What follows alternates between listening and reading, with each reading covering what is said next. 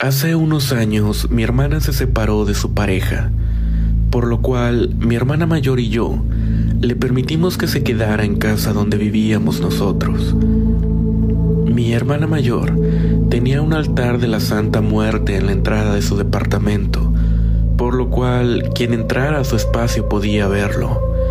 Mi hermana, quien se había separado, comenzaba a asistir a la iglesia cristiana. Un día, mis sobrinas estaban viendo una película de terror y mi hermana al entrar le dio miedo. Ella dice que solo dijo, la sangre de Cristo tiene poder. En esos momentos yo no me encontraba en casa, pero al llegar ella se estaba bañando.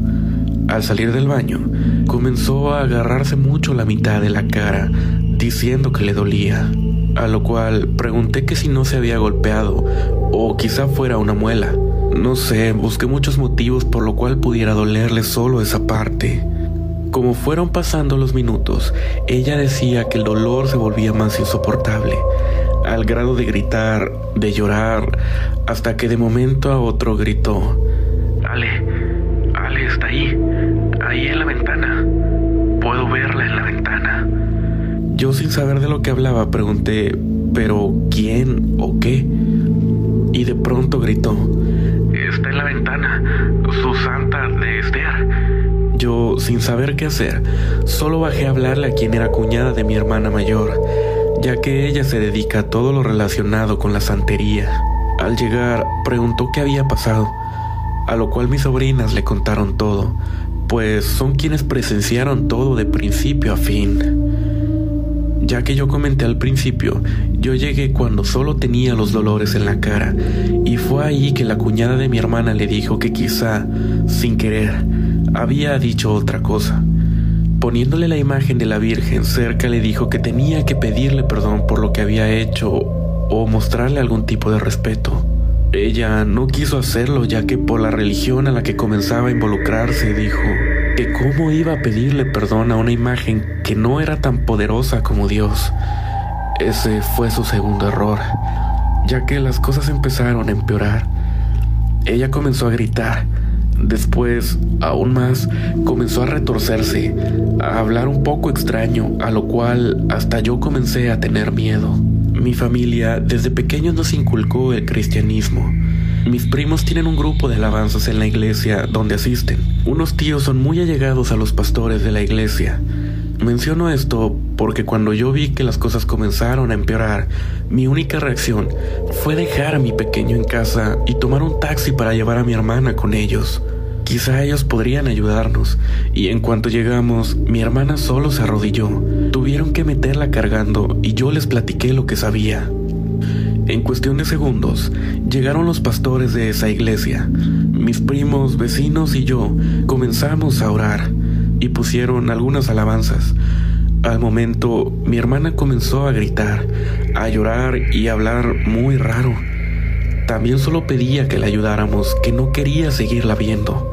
En ese momento, llegó la que era cuñada de mi hermana mayor, quien había mencionado que se dedica a la santería. Y ella le dijo a mis tíos que tenía que pedir perdón por lo que había hecho. Ellos lograron hacer que mi hermana lo hiciera. En cuanto lo hizo, ella comenzó a eruptar y a vomitar, a vomitar algo negro y baboso. Poco a poco se fue desvaneciendo, hasta soltar un suspiro muy grande. Y solo me abrazó y dijo, perdona, prometo respetar lo que tú y Esther crean, respetar sus espacios, ya que yo también comenzaba a acercarme a la Santa Muerte. No pasó ni un día cuando ella decidió salirse de ahí, y desde ahí no menciona nada, y cuando comienza a escuchar que mi hermana y yo hablamos sobre ese tema, cuando nos reunimos las tres solo dice, respeto, pero me retiro, y busca qué hacer, quizá jugar con los niños o estar simplemente en el celular. Y es que yo no pido que crean lo que yo creo, pero sí que haya respeto por cualquier creencia que tengamos. Gracias por leerme. Y como hace mención el relato, nunca insulten a la Santa Muerte. Hola, hoy vengo a contarles algo que me pasó hace mucho tiempo. Bueno, aquí voy. Al igual que todas las noches, mi pareja, mi hija y yo teníamos que hacer un recorrido largo para llegar a nuestro hogar. Era costumbre ir todos los días a visitar en ese entonces a mi suegra. Siempre nos regresábamos a la misma hora.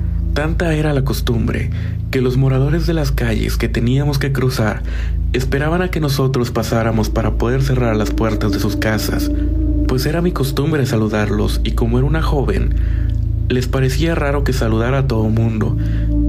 Alrededor de las nueve de la noche me tocaba pasar por frente de un cementerio. Por ahí cerca vivían varias personas que se hicieron mis amigas y de mi niña, de tan solo un año y medio. Siempre los saludaba, eran como cuatro señores de bastante de edad. A las 9.30, 10 de la noche, me tocaba pasar frente a la estación de policía y seguido ahí a pocos metros de un puente. Luego una clínica de rehabilitación para niños especiales, unas casas más y mi hogar. Esa era mi rutina de todos los días, hasta que ese día jamás lo olvidaré. Salí como siempre, ese día me enteré de que mi pareja me engañaba con una vecina que vivía cerca de donde vivía su mamá. Yo le reclamé por todo el camino. Cuando llegamos al cementerio, él se adelantó y me dejó sola, pues no quería seguir discutiendo conmigo. Yo iba furiosa, pero por más que caminara rápido, no lo iba a alcanzar. Él me llevaba la ventaja ya que iba en bicicleta. Ese día no sé qué pasó que nadie de los que saludaba estaban afuera. No se me hizo raro, pues con mis problemas no quería saludar a nadie. Me parecía descortés saludar enojada. Seguía y unas casas antes de llegar a la estación de policía, una señora me dijo, Mija, apúrate que esas calles están solas y a tu marido le tocó adelantarse porque la bebé se le iba durmiendo. Sí, no se preocupe. Ya falta poco para llegar. Gracias.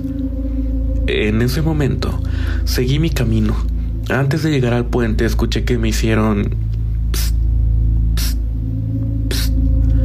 Lo ignoré porque pensé que eran los policías.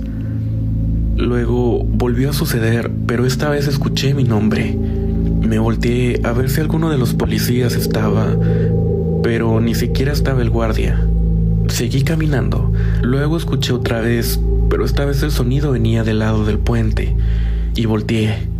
Al mirar vi a un hombre alto, metido entre el monte, pero solo le veía cintura para arriba, pues a pesar de que la hierba tenía una altura mínima de 40 centímetros, él no tocaba la hierba. No tenía piernas. Me asusté y seguí caminando. En ese momento la vista se me puso oscura. Iba caminando por inercia. Los pies los sentía pesados cuando iba por la clínica. Sentí a alguien que quiso agarrarme.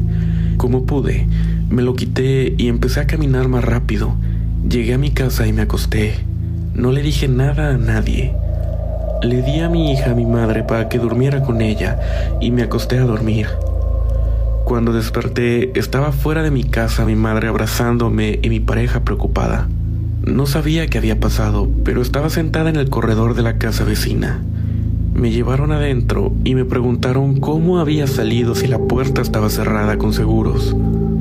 Y así la encontraron cuando no me vieron dentro. Por más que quería darles una explicación, no podía. Tampoco podía hablar. Mis esfuerzos por pronunciar palabra alguna eran fallidos. Yo empecé a llorar y tomé mi teléfono y le expliqué todo a mi pareja por texto, lo que me pasó cerca del puente y no tenía explicación para estar afuera porque lo último que recordaba era que me había acostado. Él me dijo que se devolvió a buscarme, pero yo lo tomé de la bicicleta y le dije que se largara y me dejara sola. Yo no recuerdo haber dicho nada de eso. Solo me defendí cuando algo quiso atacarme cerca de la clínica. No sé si fue él. La verdad no lo vi. Después de todo eso, duré dos días sin hablar. Mi madre, que es muy creyente, ella invitó a varias personas para que oraran por mí y yo acepté porque quería poder hablar. El día antes de que me hiciera la primera oración, mis primeras palabras y las últimas fueron, no quiero a ese poco de payasos aquí, ellos no harán nada por mí. Yo le dije eso a mi madre dormida. Ella me dijo que cuando yo le dije eso, no era mi voz, y fue cuando más rápido empezaron a orar por mí. Al día siguiente empecé a hablar bien y como si nada hubiera pasado. Es una experiencia muy personal. Espero que les haya gustado.